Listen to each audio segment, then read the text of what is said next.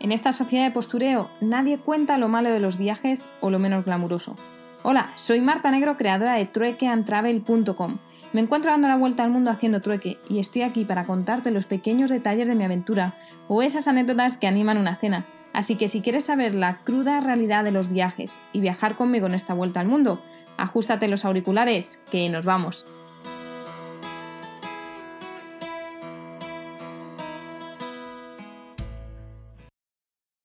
Muy buenas tardes, aunque casi noches desde Tabagua.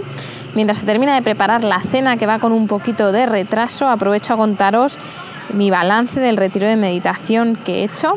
Y mm, hoy me he tomado el día libre, así que mm, he reflexionado ligeramente, tampoco mucho, eh, de todos los aprendizajes que me han traído este, este retiro y además de las cosas que me han llamado la atención o curiosas que he visto allí, porque creo que también es importante atender a los pequeños detalles. Así que primero os voy a contar las cosas curiosas que, vi en el lugar. Lo primero, eh, esto no es curioso, pero sí que es una observación de que en el campo la mayoría de los trabajadores solo eran mujeres y niños. Eh, me decían que, que los hombres estaban demasiado ocupados, a veces cortando un poco de malas hierbas, pero sobre todo vendiendo en los mercados, o sea que esa es su función. Luego, por otro lado, em, que una niña estuviese meditando todos los días, que yo creo que casi aguantaba muchísimo mejor que yo. Eh, eso me ha sorprendido porque normalmente el concepto de los niños siempre es que son muy activos y están para arriba, para abajo todo el tiempo. Y esta niña era capaz de sentarse y estar como un adulto más haciendo la meditación. ¿Qué más cosas curiosas vi mientras estuve allí? La electricidad. En cuanto a enchufes se refieren, no tienen enchufes, en este caso, en, esta granja o, rancho, no tenían enchufes en la pared, sino que tenían baterías de coche que cargaban con un panel solar y luego por la noche le ponían un adaptador de enchufe para que pudieses conectar el, cargador y listo. Eso es lo que utilizaban para conectar todos los dispositivos. Luego sí que tenían un generador, no me sale, perdón, generador eléctrico para, para la luz pero, o sea, en cuanto a iluminación, pero para cargar em, los dispositivos tenían esto que me resultó muy, muy curioso. Luego me sorprendió la capacidad que tenían aquí de sentarse y de no hacer absolutamente nada. O sea, había hombres que durante los tres días que, he estado allí simplemente se sentaban y miraban a su alrededor, tomaban té y disfrutaban, yo creo que de, la vida o no sé no sé cómo, definirlo, pero esa capacidad de, esa paciencia de no, de no tener siempre que estar haciendo algo, ¿no? Pues ellos lo tenían como el día a día.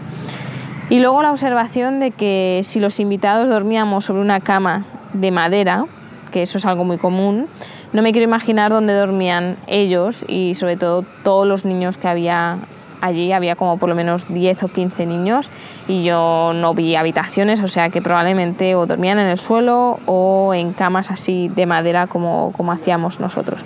Creo que estoy en un punto donde me están picando mosquitos, pero bueno.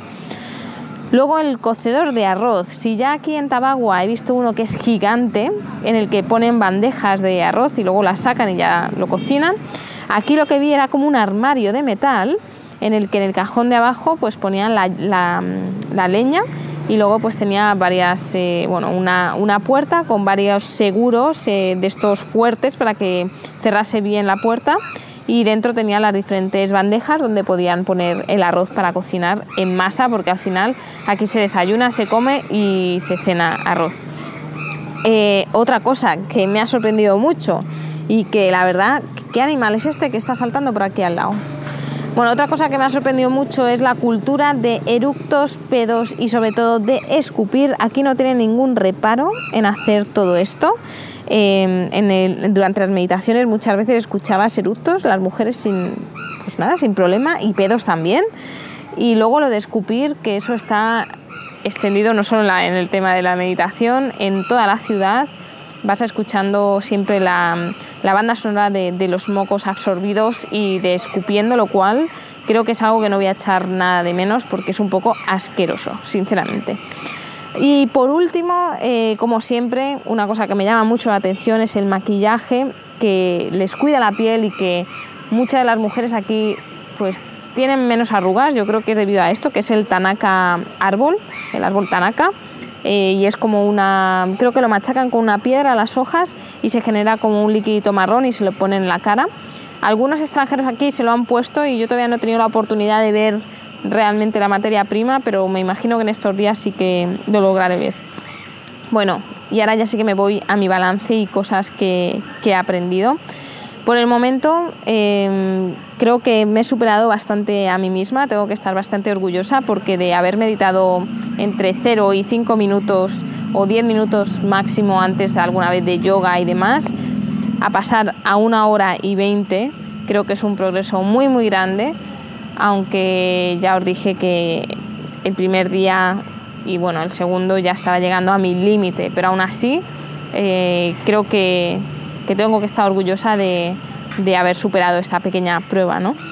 Luego también he aprendido que toda sensación es pasajera, tanto buena como mala, y es que muchas veces al final estás pensando, Buah, estoy sufriendo un montón la rodilla, las rodillas, pero sabes que en algún momento eso va a acabar.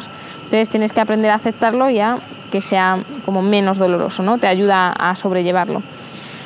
Luego, ¿qué más? Eh, quiero creer que estoy mejorando mi paciencia, que eso es algo que, que era un objetivo en el viaje. Siempre he sido muy impaciente, sobre todo estoy pensando siempre mucho en los planes de futuro, que obviamente eh, pues hay que divagar y está muy bien pensar y demás, pero no obsesionarse. Y yo muchas veces estoy pensando mucho en el futuro más que en disfrutar el presente, así que creo que este retiro de meditación y en general el viaje me está trayendo paciencia, aunque supongo que lo veré reflejado más en el día a día cuando ya regrese a, la normalidad. ¿no? Por otro lado, también he visto que todo depende de la perspectiva que se le dé a las cosas. Por ejemplo, eh, normalmente todas las meditaciones serán de una hora y alguna vez pues estaba meditando, abría los ojos y había pasado ya media hora y era como, bueno, venga, ha pasado la mitad, ¿no? Muy bien. Y era como que, que ya estaba casi hecho. Y las dos últimas meditaciones fueron de media hora y cuando abrí los ojos había pasado muy poquito tiempo y parecía muchísimo más largo esa, que superar esa media hora que, la hora completa. Yo creo que es por la, mentalidad ¿no? que adquirimos al final. Eh, empecé por lo difícil, que era una hora, y luego cuando me dijeron que era media ya parecía lo fácil, pero en realidad se pone cuesta arriba, así que creo que tener una mentalidad positiva y, bueno, como sí, mentalizarse en general creo que es la clave y, sobre todo la perspectiva que se le dan a las cosas.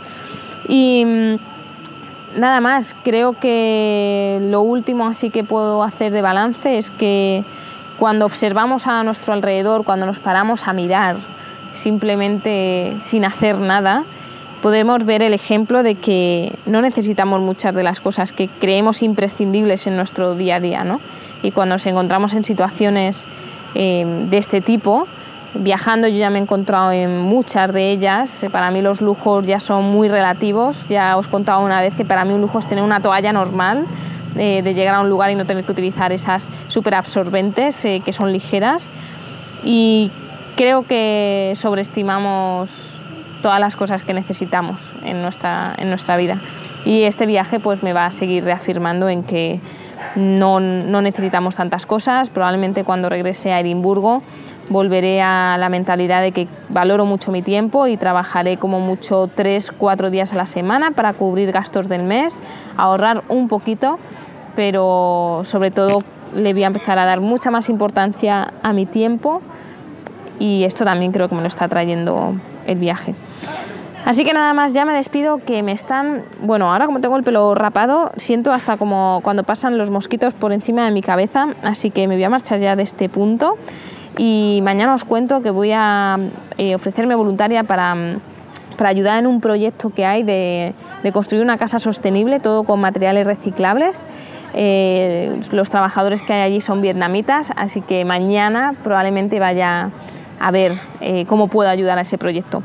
Nada más, un abrazo, truecantravel.com, ya no os digo barra podcast porque todavía no estoy actualizando los podcasts, pero lo haré en un futuro y un abrazo, acordaros, tada.